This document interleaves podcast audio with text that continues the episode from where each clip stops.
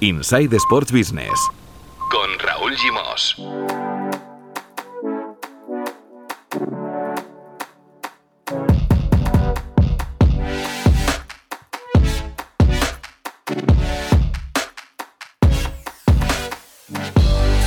Muy buenas, bienvenidos y bienvenidas al podcast de Sports and Life dedicado al negocio del deporte. Hoy tenemos un invitado especial para completar el capítulo semanal que dedicamos siempre al análisis y a la reflexión sobre la actualidad Sports Business. Se trata de Xavier Ginesta, profesor de la Universidad de Vic y autor del libro La Disneyització del Fútbol, publicado por Eumo Editorial, una obra que retrata el momento de transformación que atraviesa la industria del deporte. Antes de hablar con el profesor Ginesta, nos pondremos al día con el director fundador de Tu Playbook, Mark Menchen, y remataremos el capítulo con Pau Michans, que nos recomendará un nuevo documental deportivo. Atención, hoy hablará de Colin en blanco y negro, la vida del quarterback icónico Colin Kaepernick. Y ya lo sabéis, cada jueves en este podcast, entrevistas de valor a personajes del sector. Atención, este jueves nos va a acompañar el director de Celta 1923, el hub de innovación del Celta de Vigo. Hola, Marmenchen, ¿qué tal? Muy buenas. ¿Qué tal? ¿Cómo estamos? Bueno, hoy por motivos de agenda eh, vamos a presentaros un capítulo un poco diferente, un poco especial. primero vamos a hablar con Marmenchen y luego con Xavi Ginesta y Pau Michans eh, te consta, supongo, eh, Marc, que Xavi Ginesta ha publicado un libro que se llama La Disneyización del fútbol, la Disneyización del fútbol, en el que hay muchas referencias a tu playbook y que es un libro, yo diría que muy complementario al, tuyo, al Fútbol y Nagosi, el Camí de la Gespa Monopoly, que publicaste hace algunos meses.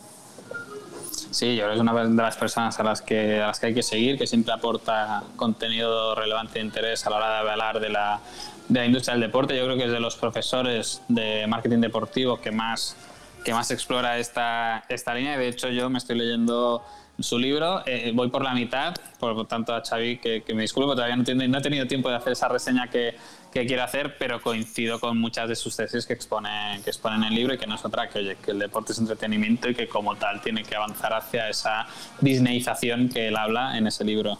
Pues de aquí a unos momentos lo comentaremos eh, con él. Oiréis música, oiréis ambiente de fondo porque Marmen Chen está hoy eh, lunes, cuando grabamos este podcast, eh, en, el Camp Nou, donde Marc, eh, primero, se está presentando a Xavi Hernández, más o menos a esta hora, y además has intervenido, has participado como moderador en uno de los debates del congreso que organiza el Barça Innovation Hub Sports Tomorrow. Sí, la verdad es que hoy todo el mundo puede pensar que lo importante es lo de Xavi, pero, pero no.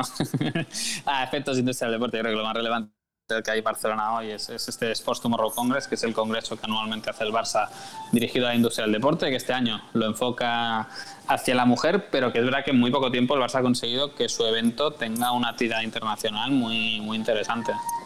Pues eh, dejaremos el enlace de la página de, este congreso que, se ha celebrado estos días en las instalaciones del, del Barça. Precisamente desde allí, eh, Marc, hoy nos quieres hablar de una exclusiva que publicáis en tu playbook y que no hace referencia al Barça, sino al Real Madrid, al eterno rival, porque habéis tenido acceso, vamos a llamarlo así, a los números ah, del Real Madrid, a la economía del Real Madrid, al presupuesto de este año, a lo que va a costar el eh, nuevo Santiago Bernabéu, en fin, está todo publicado en tu playbook, van a haber más publicaciones a lo largo de la semana, pero vamos a dejar el enlace, como siempre, en las notas del capítulo.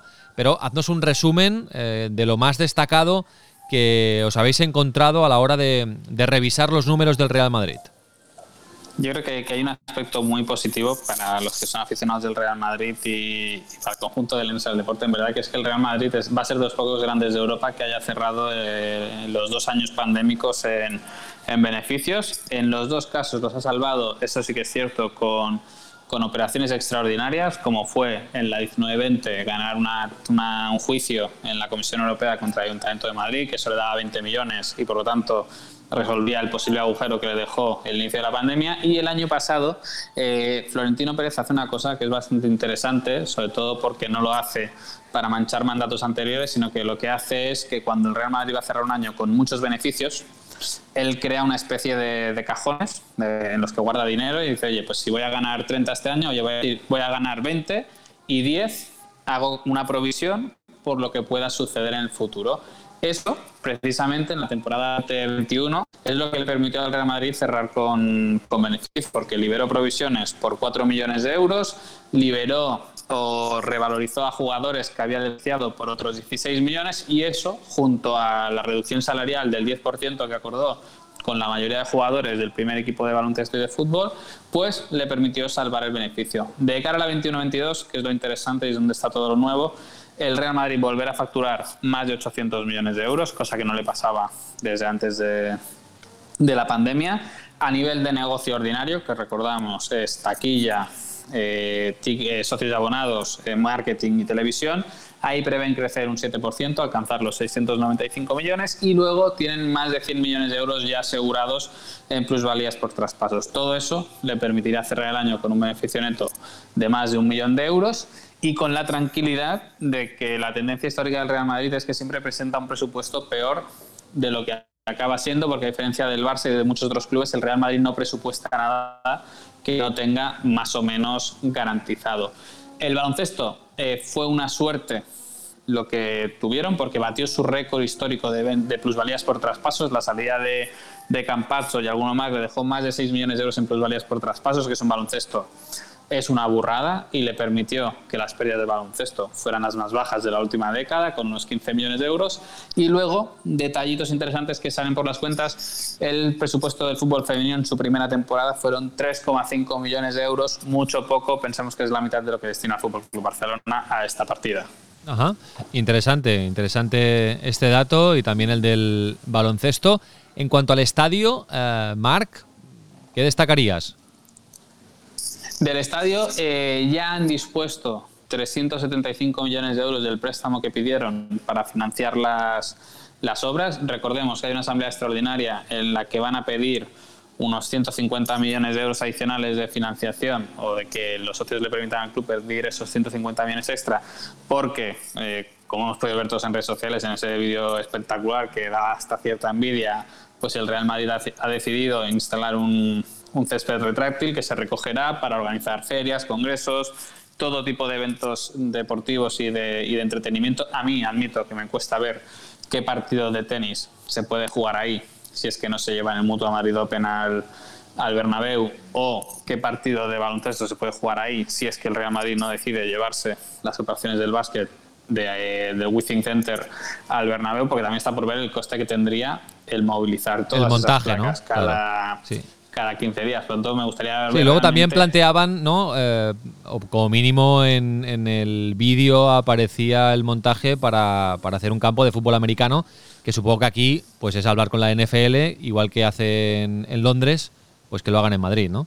Sí, pero eso ya me cuesta más de verlo, porque ya la NFL propiamente le ha costado un mundo y ya sí que ha decidido que el siguiente país en el que va a disputar un partido oficial va a ser Alemania por temas de, seguimiento del deporte y, demás. Por lo tanto, yo creo que ahí es más una aspiración de Florentino Pérez y del Real Madrid que no de cosas plausibles que puedan producirse, porque a mí me cuesta encontrar a 90.000 fans del fútbol americano aquí en, en España que estén dispuestos a pagar el precio que le pondrán a esa a esa entrada o que la propia NFL pueda encajarlo en, su calendario actual. Volviendo al estadio, uh, Marc, al final, ¿qué precio, cuánto le va a costar al Real Madrid remodelar como lo está haciendo el Santiago Bernabéu? Pues mira, yo creo que al final se le va a ir casi a 750 millones de, de, euros porque solicitaron financiación inicial por 575, se está hablando ahora de 150 más, más pequeños costes que puedas tener por el camino de aquí a que a que se acabe. Es verdad que en un modelo muy similar del Barça, pues Florentino Pérez también dice que el nuevo estadio puede generar entre 100 y 150 millones de euros anuales de nuevos, de nuevos ingresos. La operación de financiación es prácticamente calcada, la del Real Madrid y, y el Barcelona. La ventaja para los blancos es que ya tienen muy avanzados los, los trabajos y por lo tanto muy pronto podremos ver el estadio acabado. Y otra ventaja que tiene respecto al Barça es, es la situación de, de, caja. Igual que el Barça, nada más llegar a la puerta, tuvo que refinanciar corriendo 595 millones porque no había dinero para, para pagar. En la memoria del Real Madrid, uno de los detallitos no menores que ahí se explican es que tienen 361 millones de euros de líneas de créditos a su disposición sin usar. Es decir, que puede venir otra crisis de caja, que sé que los ingresos, que el Real Madrid tiene 360 millones ahí de caja para, para invertir y que no está usando. Muy bien, pasamos del Real Madrid al Barça, Marc, porque hemos sabido en los últimos días que el Barça por fin ha llegado a un acuerdo con una empresa de NFTs, en este caso es una empresa de Israel que se llama Onyx y va a ser la encargada de desarrollar los eh, proyectos eh, dentro del ecosistema blockchain y en el universo NFTs del Fútbol Club Barcelona. Bueno, tarde o temprano, al final, todos los clubes están firmando acuerdos de este tipo, ¿no, Marc? No sé cómo lo valoras. Eh, por parte, yo lo valoro bien, en tanto que es un segmento en el que el Barça tenía que entrar y, tiene que hacer negocio. Es verdad que, la tendencia que ves es que hay un hype inicial muy fuerte, pero después eh, baja, la, baja la curva, por lo tanto el Barça tiene que ser rápido y moverse bien. Dicho esto, a mí me chirría un poco la, la compañía que han elegido, no únicamente por el simple hecho de todas estas informaciones que han salido de que su fundador fue socio de la Porta en otras compañías eh, y que tiene varios juicios pendientes, que para mí pues ya de por sí es, es grave, sino porque primero que es una compañía que internamente pues hay ejecutivos que no han visto del todo bien porque, bueno, por todo ese estigma que puede acarrear, pero sobre todo porque es una empresa que está en fase beta. O sea, tú entras a su página web y su debut en el negocio de los NFTs va a ser el Barça. O sea, igual que la liga se ha ido con Dapers y, que es el mismo partner que tuvo la NBA, el Barça ha, conseguido, ha cogido una empresa un poco misteriosa de la que nada se, se conoce y que su plataforma de NFTs está en fase beta. Sí. Bueno, veremos cómo evoluciona este acuerdo y qué tipos de, de NFTs eh, ponen en el, en el mercado. Em, hablando del Barça, hoy publica Mundo Deportivo precisamente, Marc, que está negociando con, con chilis.com, que es la, empresa vinculada a socios.com, para que sea el patrocinador de la, de la manga de la camiseta. ¿eh? Veremos, ahí hay un hueco que dejó Beco y veremos si, si triunfan estas negociaciones, pero vaya, que es otra empresa del, universo eh, blockchain, en este caso criptomoneda, eh, token que, se puede meter ahí en, el Barcelona también.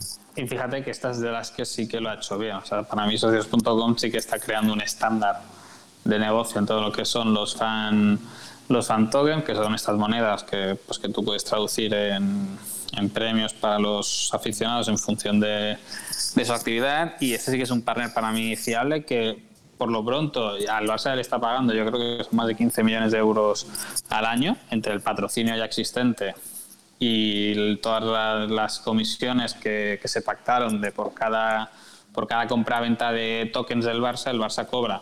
Entonces, entre una cosa y otra, eso al Barça le está generando ya un ingreso muy importante. Perfecto. Marc, em, seguimos en contacto y nada, te coge el relevo eh, el profesor Xavier Ginesta para hablar de, de su libro La Disneyizació del fútbol. Un abrazo, Marc, hasta la semana que viene. Cuídate mucho. Un fuerte abrazo, hasta luego. Inside Sports Business, el negocio del deporte desde dentro. Profesor Xavi Ginesta, ¿qué tal? Muy buenas. ¿Qué tal? Muy buenas, ¿cómo estamos? Muy bien, muy bien. ¿Y tú? ¿Todo bien? Pues siempre contento de estar con vosotros, con esos cracks. Bueno, igualmente, igualmente. Vamos a ver, eh, profesor, em, vamos a hablar del, libro, de, tu último libro, La Disneyizació del fútbol, de Eumo Editorial, en castellano, La Disneyización del fútbol. No es fácil el título, ¿eh? la palabra no, no, es sencilla, pero creo que se entiende, ¿no? La, la, la transformación que ha vivido el mundo del fútbol y por extensión el mundo del deporte en los últimos años, que ha pasado de ser un simple deporte a ser un entretenimiento y a ser una industria, ¿no? Un poco intentas en esta obra, que de momento solo se ha editado en catalán, em, reflejar este viaje ¿no? que, está haciendo, porque estamos inmersos en él, la industria del deporte.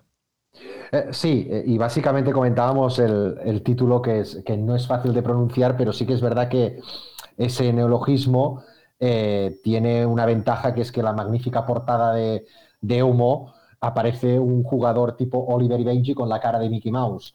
Y por lo tanto se ve perfectamente la unión entre la palabra y la icona, ¿no? Por lo tanto, sí, eh, a ver, Disneyización del fútbol intenta ser una continuación, eh, si te acuerdas del libro que estuvimos presentando también en ese podcast, que era el libro de las multinacionales del entretenimiento, de Sí. Walk, desde hace un año. Y en ese sentido, eh, lo que vi en ese libro, cuando hice el libro de las multinacionales del entretenimiento, es que algunos periodistas, algunos compañeros, eh, lo que decían era, eh, ¿por qué en un momento del libro hay como, que, como pequeño adjetivo para describir la transformación de los clubes en multinacionales de- del entretenimiento, utilizas el término disneyización, ¿no?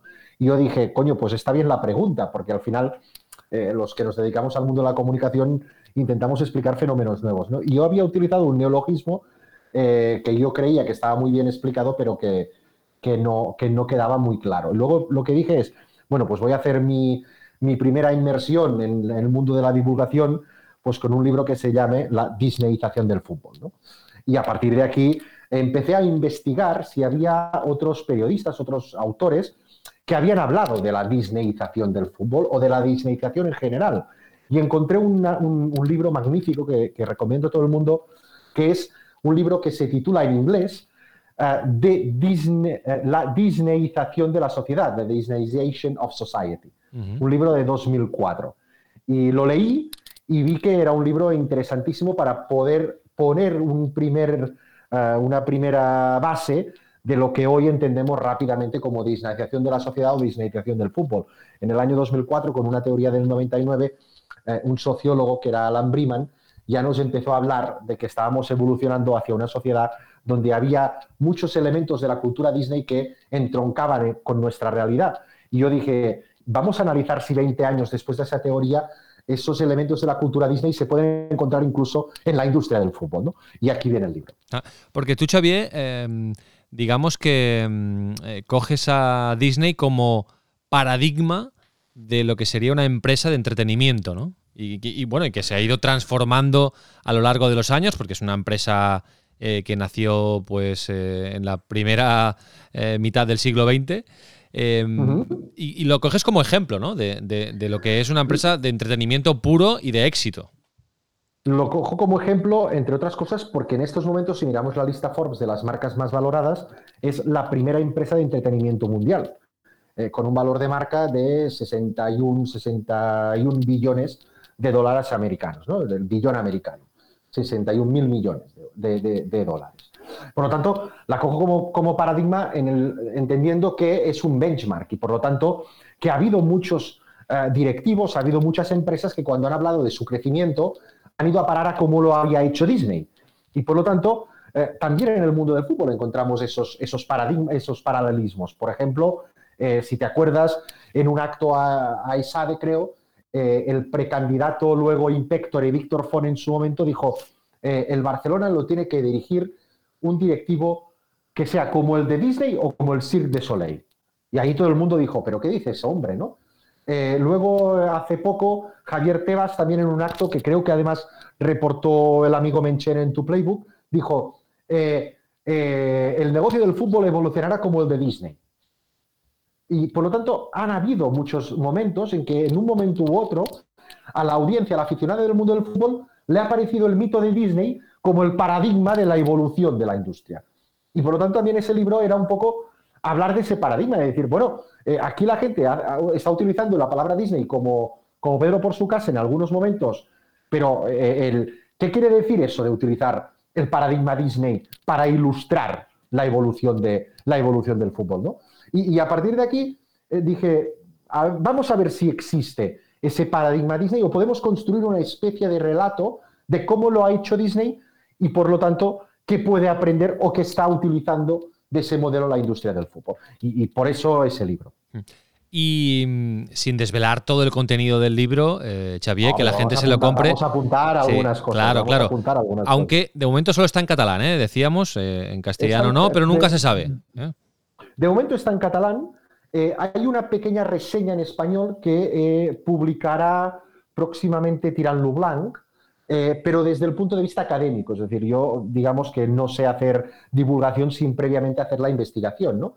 Y por lo tanto, en el libro está referenciado un libro académico de Tirant lo Blanc, eh, que saldrá publicado antes de Navidad, donde hay un capítulo donde hay los resultados más científicos de esta investigación publicados allá. Ajá. Por lo tanto, los que quieran leer literatura académica, pueden tener un overview del, libro eh, en español en Tirando Sí, que por cierto, antes lo comentábamos con Menchen, es un libro también complementario al que publicó Omar Menchen hace unos meses.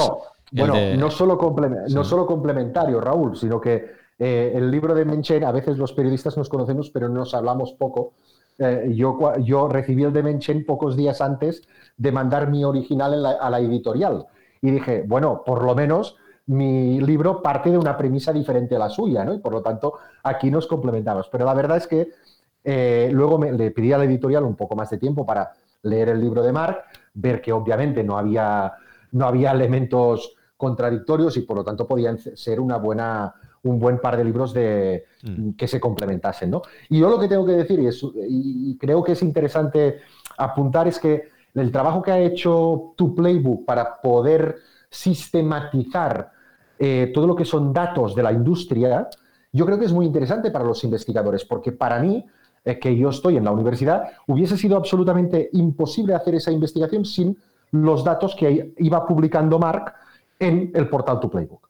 Y por lo tanto, yo creo que es interesante, y además lo digo eh, siempre, eh, es importante poder eh, citar correctamente. Yo muchos datos los, los, saco de lo que ha publicado Mark en tu playbook. ¿no? Bueno, por lo tanto, le tenemos que agradecer esa obsesión que tiene Mark para los datos. Bueno, es que el nacimiento de primero de Palco 23 con Mark Menchen y ahora de tu playbook a imagen y semejanza de muchas publicaciones que existen en Estados Unidos, también es un reflejo de esta evolución de la industria del deporte, que necesitan también sus propios medios que expliquen cómo evoluciona. ¿eh? No sé si me explico. Em, Correcto. De hecho, aquí, por ejemplo, Raúl, comentabas eh, referentes ¿no? de esos grandes medios de comunicación económicos del deporte. A mí otro medio de comunicación que me ha ido cojonudamente bien al lado de Palco 23 para poder hacer esa investigación es Sportico. Claro. Y Sportico es de los medios de comunicación económicos de deporte que está utilizando el ejemplo de Disney para poder ilustrar en determinados momentos eh, la, evolución de esa industria. Por ejemplo, yo explico en el libro una, una historia que salió publicada en Sportico, eh, que es cómo dos actores norteamericanos eh, compran el Ham inglés, galés concretamente, para poder convertir un club que no está ni en, la, ni en el Championship, en una factoría de contenidos que pueda dar, eh, digamos, todo tipo de elementos del storytelling para, digamos, los dos nuevos propietarios americanos. Y, por lo tanto, como hay una necesidad de crear contenidos por parte de dos figuras del mundo del cine norteamericano, una necesidad de, de capitalización de un club como son el, Board of Trustees de, del West Ham y cómo llegan a un acuerdo para poder utilizar un club de fútbol que no es, que es semiprofesional, como una gran factoría de contenidos para la industria del cine norteamericano. Claro, es esto es buenísimo. Es un muy buen ejemplo. Es buenísimo porque ya es, eh, quiero producir contenido, pues me compro un club para poder tener elementos para producir ese contenido. ¿eh? Sí, sí. Correcto. Es, tremendo. Y esto es uno de los grandes elementos eh, que explican la disneyización, ¿no? Si, me permites empezar a desvelar algunas, sí, algunas conclusiones. algunas conclusiones, pues obviamente estamos en un momento donde, ¿qué nos enseña Disney?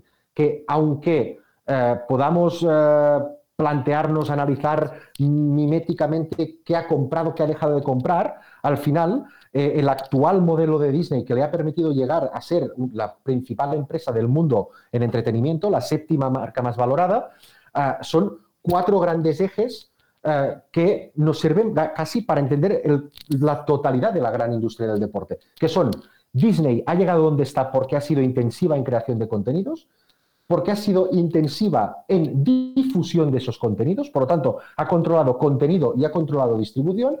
También ha sido una empresa que ha maximizado la tecnología, por lo tanto, ha invertido en tecnología para poder crear esos contenidos y poder controlar la distribución y finalmente se ha focalizado en gestionar los eh, avatares de una marca global. ¿no? Por lo tanto, contenidos, distribución, tecnología y marca global son las cuatro grandes ideas que nos deja el último periodo de 15 años, 20 años de eh, crecimiento de Disney, ¿no? que es el momento en que Disney compra Marvel, compra Pixar, compra Lucasfilms, compra Banteca la Major League Baseball, compra 20th eh, Century Fox, crea Disney Plus como gran paradigma de lo que es la Disneyización y, eh, digamos, crea la OTT de ESPN. Y a partir de aquí, de esos tres, cuatro grandes paradigmas, que a la vez son el gran leitmotiv de lo que Robert Iger, como CEO de Disney, empezó a hacer en 2005 y ha acabado haciendo hasta ahora que se ha jubilado o que está a punto de jubilarse, pues estos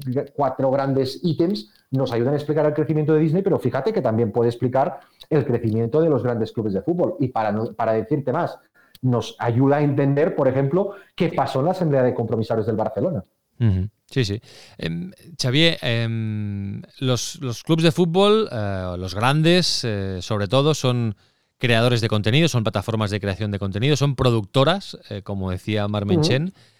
también ahora, a diferencia de hace algunos años, se le da mucha importancia al más allá del partido, del match day, al fan engagement durante la semana, ¿eh? cada día, por lo tanto ahí es donde entra la creación de contenido. Vale, estamos en este punto. Em, hay una convergencia también entre eh, diferentes ámbitos del entretenimiento, el, deporte, la moda, la, música, los eSports, etc. Em, tú que eres, un, que, eres un científico de todo esto, que has estudiado todo esto, ¿hacia dónde vamos? O sea, ¿qué te imaginas en el futuro como, como, como evolución lógica de todo este proceso? Eh, lo voy, a, lo, voy a, tangibilizar con un ejemplo que a lo mejor será más interesante para la audiencia. Un ejemplo que también utiliza Menchen muchas veces en tu playbook, eh, que es precisamente cómo está evolucionando el negocio de la, NBA, de la NBA. O sea, para mí, el gran paradigma de hacia dónde vamos está en lo que ha hecho la NBA con el fan engagement, es decir, crear un departamento total de direct to consumer. Es decir, entender que la relación entre las organizaciones deportivas profesionales y el consumidor, en ese caso el fan, es un proceso holístico omnicanal, y creo que la palabra omnicanal nos ayuda a, entender todo eso muy, muy bien, eh, un proceso holístico donde se tiene que concebir la relación eh, organización con el fan desde todos los puntos de vista y desde un punto de vista multidimensional. Por lo tanto, se ha acabado aquello de pensar con el fan estrictamente de a ver qué producto lee eh, metemos en ticketing o en mm, marketing o en broadcasting. Es decir, nosotros pensamos en el, fan desde un punto de vista global y por lo tanto el fan engagement desde el punto de vista global, global tangibilizado con ese ejemplo que te comento de, la NBA que ha creado un departamento de direct to consumer, es decir, no es un departamento de fan engagement o un departamento de eh, abonados o un departamento de marketing, es un departamento de direct to consumer, que creo que es una palabra inglesa y, me sabe mal utilizar un anglicismo, pero en todo caso es una palabra inglesa que nos refleja esa globalidad. Esto en primer lugar. Eh, y en segundo lugar, eh, desde mi punto de vista, aquí vamos también hacia un modelo donde seguramente, si no cambian las cosas, acabaremos teniendo una industria del entretenimiento y una industria del fútbol que dividirá entre los grandes y ricos, y los que no pueden competir contra ellos. Y por lo tanto, eh, tengo la percepción que eh, todo el debate de la Superliga eh, ha sido simplemente la punta del iceberg de ese proceso en el cual habrá una brecha importantísima. Si no cambian las cosas, entre los que cogen el carro de apuntarse al gran mercado del entretenimiento global o aquellos que deciden quedarse estrictamente a mercados muy locales. Y los que se queden en mercados muy locales van a tener muchos problemas a la hora de competir. A partir de aquí podemos buscar cantidad, cantidad, cantidad de procesos de, eh, de interacción entre lo digital y lo, y lo analógico. ¿no? ahora ha salido publicado hace poco, este fin de semana, de hecho, que el Barcelona va a ser el primer, el primer club eh, europeo que apostará por los eh, NFT de fútbol femenino con cuatro jugadoras del, equipo campeón de Europa, ¿no? Y por lo tanto, vamos a ver hacia dónde evoluciona el mundo los NFT. Pero creo que es, esto es al final un ejemplo o es una, una, anécdota en el marco de lo que a nivel de universidad nos gusta, que es teorizar los grandes paradigmas, ¿no? O los eSports. Creo que son ejemplos muy concretos que nos indican esa evolución. Pero para tangibilizarlo, yo te diría que nos fijemos bien en lo que hace la NBA y vamos a ver hacia dónde va a evolucionar también la industria del deporte en Europa. Mm, sí, y hablando de futuro, estábamos con los eh, NFTs y ahora, nada, es cuestión de días. Ha salido Mark Zuckerberg con el metaverso y ahora ya empezamos a pensar en clave deporte eh, las salidas que puede tener el metaverso de el meta ¿no? de, Zuckerberg, porque ahí también seguro que, el, que, va a haber pastel para, para el mundo del deporte. Pero bueno, Eso ya lo veremos en el futuro. Que, sí, quería aprovechar la asistencia. No, dime, dime. No, quería aprovechar la asistencia, Xavi, em, que has, que, porque has hablado de la Superliga. Eh, tú que eres un apasionado de la geopolítica vinculada al deporte o de ah, la geofutbolítica, vamos a llamarlo así. Em, sí, o utilizando el término de Ramón Usall, amigo Ramón Usall, la, la futbolítica. Exacto, exacto. Em, eh, ¿Cómo lo ves? O sea, ¿crees que este proyecto, mm, evidentemente, como, como, como nos lo explicaron aquel día, eh, no, será? Eh, será de otra manera, pero ¿crees que, que va, va a resurgir? va a resurgir de la mano de la UEFA em, eh, haciendo un híbrido entre su proyecto y el de la Superliga. No sé, ¿cómo, cómo ves el, futuro en este sentido? A ver, yo, yo te digo dos cosas. La primera es, como ya escribí en su momento y continúo creyendo, es un proyecto que ha venido para quedarse, pero que vamos a, vamos a ver cómo se reestructura. El segundo, no, no, no tenemos que ser románticos y pensar que el proyecto de la Superliga de Florentino fracasó a causa de eh, los fans que se cabrearon con sus dueños. No, el proyecto de la Superliga de Florentino fracasó sobre todo, sobre todo, por los intereses geopolíticos de algunos países y algunos gobiernos, entre ellos el propio de Boris Johnson. ¿eh? Yo siempre digo lo mismo. Solo hace falta analizar el documento que publicó el Downing Street pocos eh, meses antes del proyecto de la Superliga, que era las claves de entender el mundo post-Brexit y cómo Gran Bretaña tiene que posicionarse en el mundo fuera de la Unión Europea y claramente el gobierno de Boris Johnson decía, uno de los grandes activos culturales de la Gran Bretaña, del Reino Unido, es la Premier League, por lo tanto, protección de la Premier League. Por lo tanto, el elemento geopolítico fue trascendental en el fracaso o en el análisis del fracaso de la Superliga Europea, sin ningún problema, sin ningún... sin ninguna duda. A partir de aquí, ¿qué pasará? Desde mi punto de vista, habrá seguro una reestructuración de la pirámide competitiva a nivel europeo y seguramente se tiene que hacer de acuerdo con la UEFA. Es decir, eh, los proyectos unilaterales eh, ya se ha visto que llevan, eh, digamos, algunos problemas, ¿no? Y por lo tanto, estoy convencido que los, clubes han sido suficientemente hábiles para ver que la, la unilateralidad en ese sentido ha sido un problema sobre todo de relato, ha generado un problema de relato y, se vio perfectamente, incluso desde el mismo momento que eh, Florentino Pérez presentó el proyecto en el chiringuito. Y por lo tanto, yo tengo la percepción que el debate ha venido para quedarse, pero es un debate que tendrá uh, dos actores que tendrán que negociar seguro, que es la Superliga y, obviamente, la, UEFA. Y de hecho, ha venido para quedarse también por otro elemento, porque fíjate que hay ahora algunas marcas futbolísticos, futbolísticas, y hablo de marcas eh, de, una manera adrede, que en esos momentos son grandes marcas globales, pero en las competiciones domésticas lo están pasando mal, como el, propio Fútbol Club Barcelona. Por lo tanto, para el Fútbol Club Barcelona, eh, en estos momentos, eh, tener la Superliga seguramente hubiera sido mucho mejor a la hora de hacer previsiones presupuestarias futuras y no pensar ahora si va a entrar a la Copa de la UEFA o en el caso de la, Europa League. Por lo tanto, aquí estoy convencido que los grandes clubes que ya se consideran multinacionales del entretenimiento eh, van a apostar siempre para buscar estructuras competitivas que sean más beneficiosas para ellos y a la vez tengan menos control de otros organismos. Por lo tanto, eh, aquí vamos a ver cómo se establecen las nuevas relaciones, pero el debate continuará. Debate que para mí seguro que será mm, un debate que no vendrá de inmediato y por lo tanto eh, fijémonos que Superliga Europea hoy ha trascendido, que Superliga Europea y Superliga Danesa, que tienen un conflicto en los tribunales, se ponen de margen hasta 2024 para poder negociar y esto es el mismo margen que tiene la UEFA para reestructurar la pirámide competitiva. Por lo tanto, a partir de aquí tengo la sensación que el, debate continúa, continuará en el futuro, es un debate que será necesario para los grandes clubes eh, que, se consideran multinacionales, pero a la vez es un debate que no se resolverá en solitario, se resolverá, se resolverá con la UEFA y no lo olvidemos, no lo olvidemos, como se resolvió también en el primer gran debate de derechos audiovisuales de la Champions con la participación de la Comisión Europea. Estoy convencido que la Comisión Europea y sobre todo la fuerte Dirección General de la Competencia tendrá mucho que decir en cualquier proyecto sobre Superliga Europea.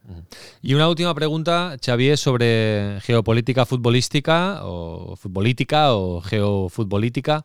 La, Eh, geo- o, o geopolítica o, o economía política del fútbol. eh, También Sí. vi ese nombre el otro día. Sí, sí. La, la entrada del capital saudí en el Newcastle, eh, la, la- vaya, la constitución de un nuevo club-estado. ¿Qué te parece este movimiento?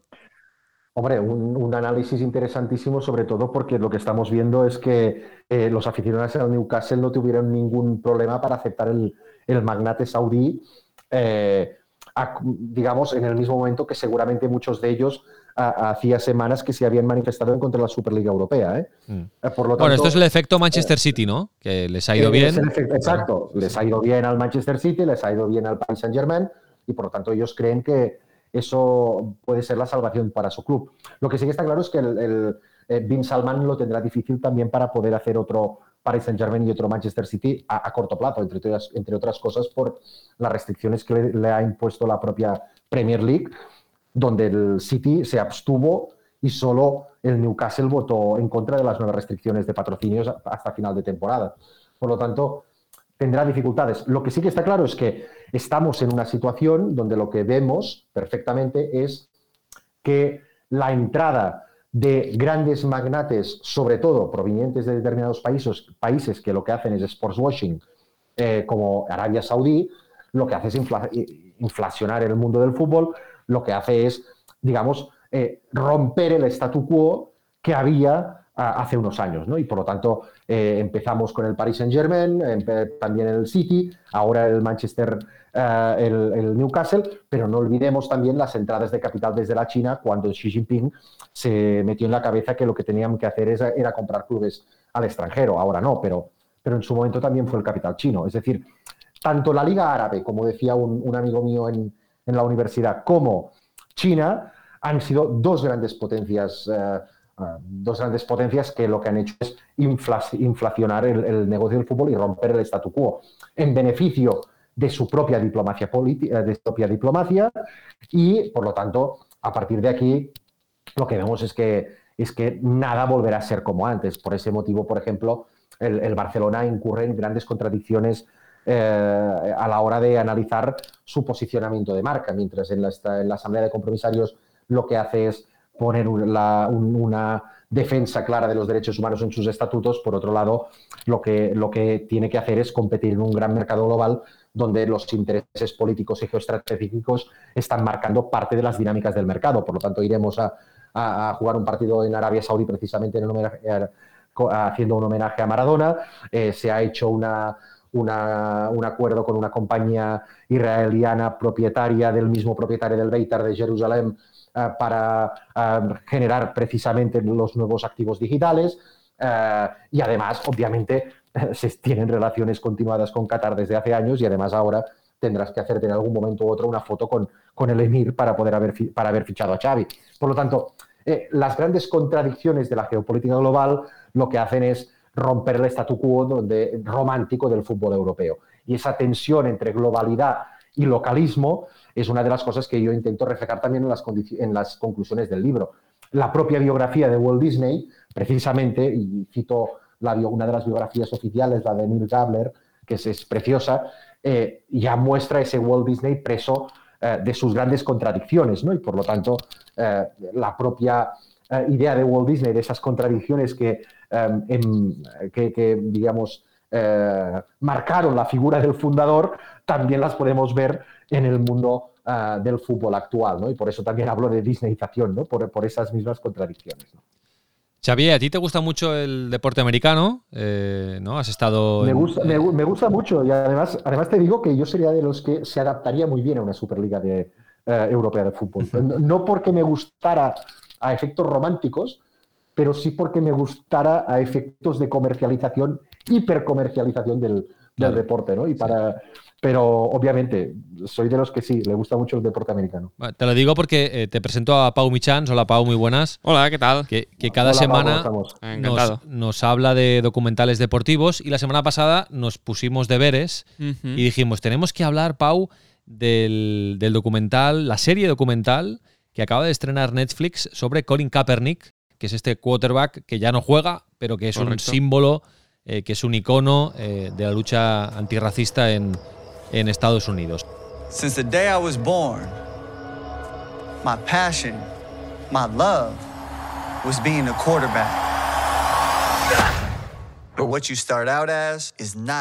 Y bueno, has hecho los deberes. Pau, Eh, creo que no la, no la has visto entera todavía. La mitad. Hemos visto son la mitad. seis son seis capítulos. seis capítulos. Seis capítulos en Netflix, una media hora por capítulo, más o menos. Se llama Colin en blanco y negro. Que correcto, in black and white en, en inglés, haciendo un poco el, bueno, el juego de palabras con lo que va asociado, ¿no? Todo, todo el documental y toda la trama de Kaepernick, este ex quarterback de los San Francisco 49ers de la, de la NFL, que fue un poco el símbolo de esta protesta contra la brutalidad policial de la comunidad afroamericana por hincar la rodilla mientras sonaba el himno. Fue el primero, nacional. digamos, que, que hincó la rodilla en el suelo cuando sonaba el himno en los partidos de la NFL. Exactamente, después vino el Black Lives Matter y toda la ola ¿no? de, de solidaridad, aunque también le trajo consecuencias en, en su carrera, como por ejemplo ser vetado y suspendido de la propia NFL, distintas bueno, encontronazos con, con Donald Trump, incluso fue agente libre en 2017 y no encontró ningún equipo con el que jugar. y- Sospechosamente. Sospechosamente y sigue sin jugar. Es, es decir, desde entonces Bueno, lo fichó Nike como, como imagen global ¿eh? en, esta, en este paso adelante también que dio la marca a nivel social y digamos que Y hay estudios de Nike que dicen que, que el impacto que generó Nike con esa campaña fue bestial. Es decir, eh, ganaron una, una repercusión de marca y una reputación de marca que hasta ahora no habían tenido, aparte de todos los insights de, a, ni- a nivel económico. Sí, yo, yo la tengo pendiente, ¿eh? no, no, no he tenido tiempo de, de ver ningún capítulo, pero me atrae mucho, Pau, el hecho de que, de que sea una serie que, en la que sale el propio Colin Totalmente. Kaepernick, él de verdad, y luego sale un actor que lo interpreta. Es decir, Sí. él explica su historia, pero también la vemos la historia. Es muy interesante cómo está grabada la serie, sobre todo porque eh, se centra en el Kaepernick más joven, en el adolescente, ¿no? En esa época donde hay muchos cambios, donde defines tu personalidad. Se centra mucho en esta etapa, teniendo en cuenta que él fue adoptado por una familia blanca. Es decir, eh, él es adoptado por una familia blanca y se encuentra con todos los problemas en el día a día. Uno de los problemas que, que está en los primeros capítulos es el del, el del pelo, el cómo, bueno, cómo cortarse el pelo y lo hace, lo convierte en un símbolo de, en su propia familia ya- y para reivindicarse. El tío ya era Sí, luchador sí. y guerrero desde, desde joven. ¿eh? Exacto. Y es muy interesante lo que decías porque vemos al propio Kaepernick que nos va contextualizando ¿no? y dando paso, podríamos decir que es el quarterback de su propia historia, Ah, porque va bueno. repartiendo juego e incluso en algunos momentos se encara. Eh, vemos cómo confrontan ¿no? el, el Kaepernick de verdad con, con el ficcionado.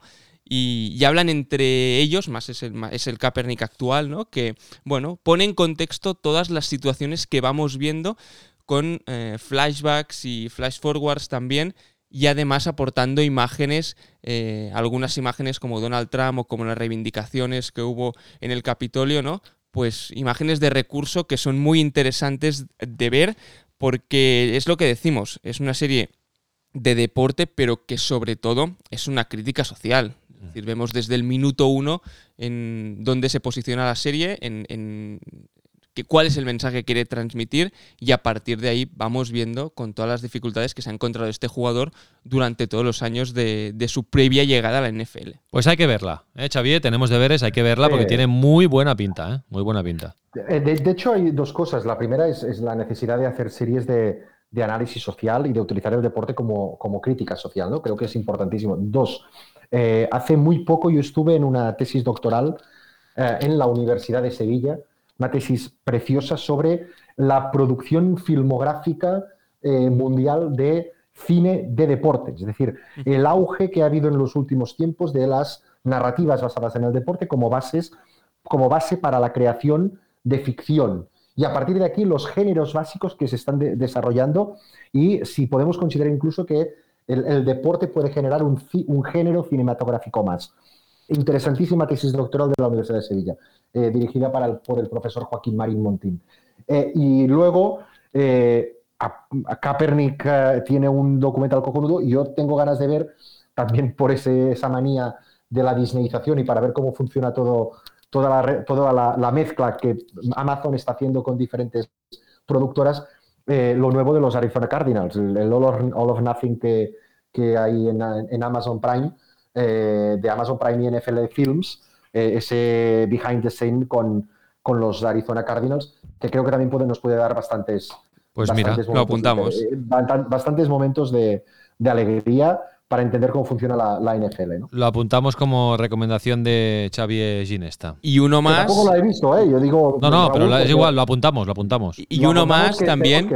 También, eh, hablando en parte de Estados Unidos, este viernes se estrena el documental de Pau Gasol Sí, en Amazon. en Amazon.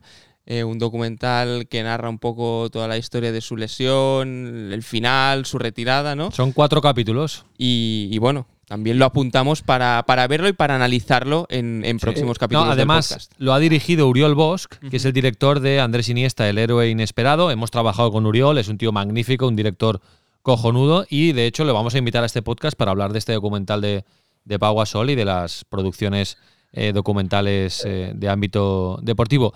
Y he visto otro Pau, que lo tengo ahí en el radar, que se llama eh, 14 Peaks, Nothing is Impossible, de un eh, eh, nepalí que se llama Nirmal Purja, que subió los 14 8 miles del planeta en, en menos de un año. Y está en Netflix, eh, lo acaban de estrenar y tiene muy buena pinta también este. Lo Eh, de apuntamos si también. me, si me permites, eh, Raúl, Sí, Eh, uno de los elementos que, hablando de la disneyización del fútbol, podemos concluir también, es que no sé si ya esa idea de disneyización del fútbol está pasada de moda en el momento que Amazon es la que ha roto el statu quo del mercado. Es decir, tanto en Francia como en Estados Unidos, como en España va a pasar con el tender audiovisual de la liga.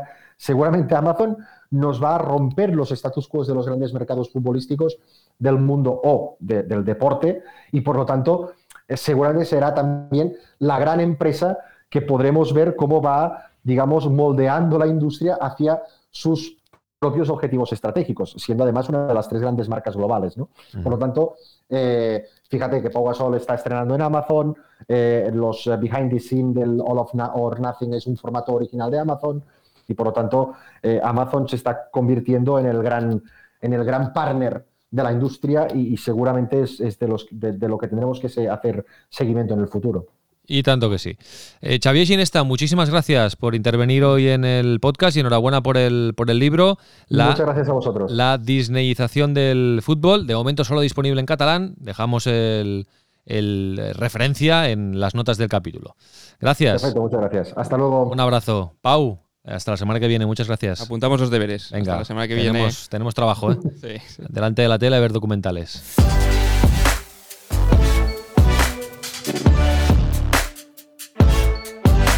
Inside Sports Business. Un podcast de Sports and Life.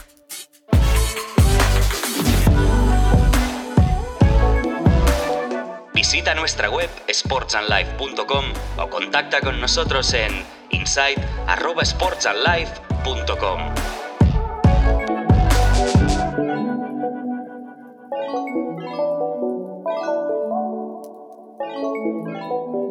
Nice to be in orbit.